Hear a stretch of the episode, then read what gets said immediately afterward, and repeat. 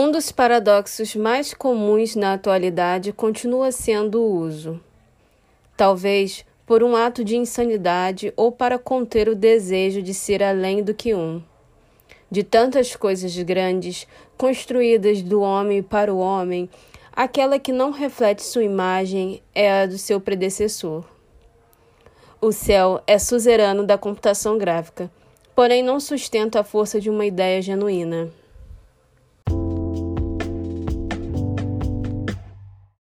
Uma das experiências mais marcantes que vivi talvez não consiga experienciar em nenhum tour turístico ou aventura futurística. Comparo aos acessos de Platão à saída da caverna, na Feira Moderna de Beto Guedes.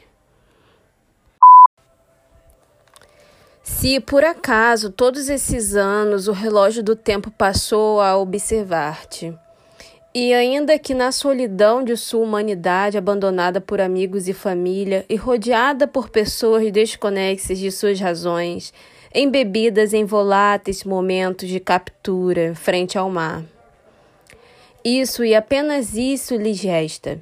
Nenhuma realidade, nem virtual, nem a física, nem a espiritual, será capaz de deter algo que não se recupera. Dois pontos. A conversa com alguém de sabedoria. Se com todos os seus sistemas inteligentes a orientar seu dia, nenhum conseguirá, nenhum ser preditivo conseguirá, nenhum conseguirá ser preditivo a ponto de sucumbir perante a morte. Tão logo, quando todos os assentos expuserem os farelos que se ocultam pelas frestas de um assento que ninguém nunca limpou ou ainda quando seus filhos e netos servirem de alimento para uma raça mecânica superior. Ainda assim haverá de encontrar paz frente aos monumentos digitais acima dessa latitude, as quais ergui em homenagem a você. Gostou desse conteúdo? Não se esqueça, siga-nos nas redes sociais, Malharte. Envie um, um contato para a gente saber o que você acha do nosso conteúdo. Já estamos no episódio 72.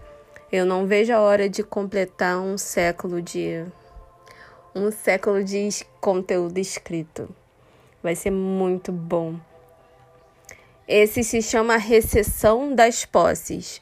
Uma sociedade que preza pelo uso o uso, o uso, o uso até o seu fim desgastante e abandonado.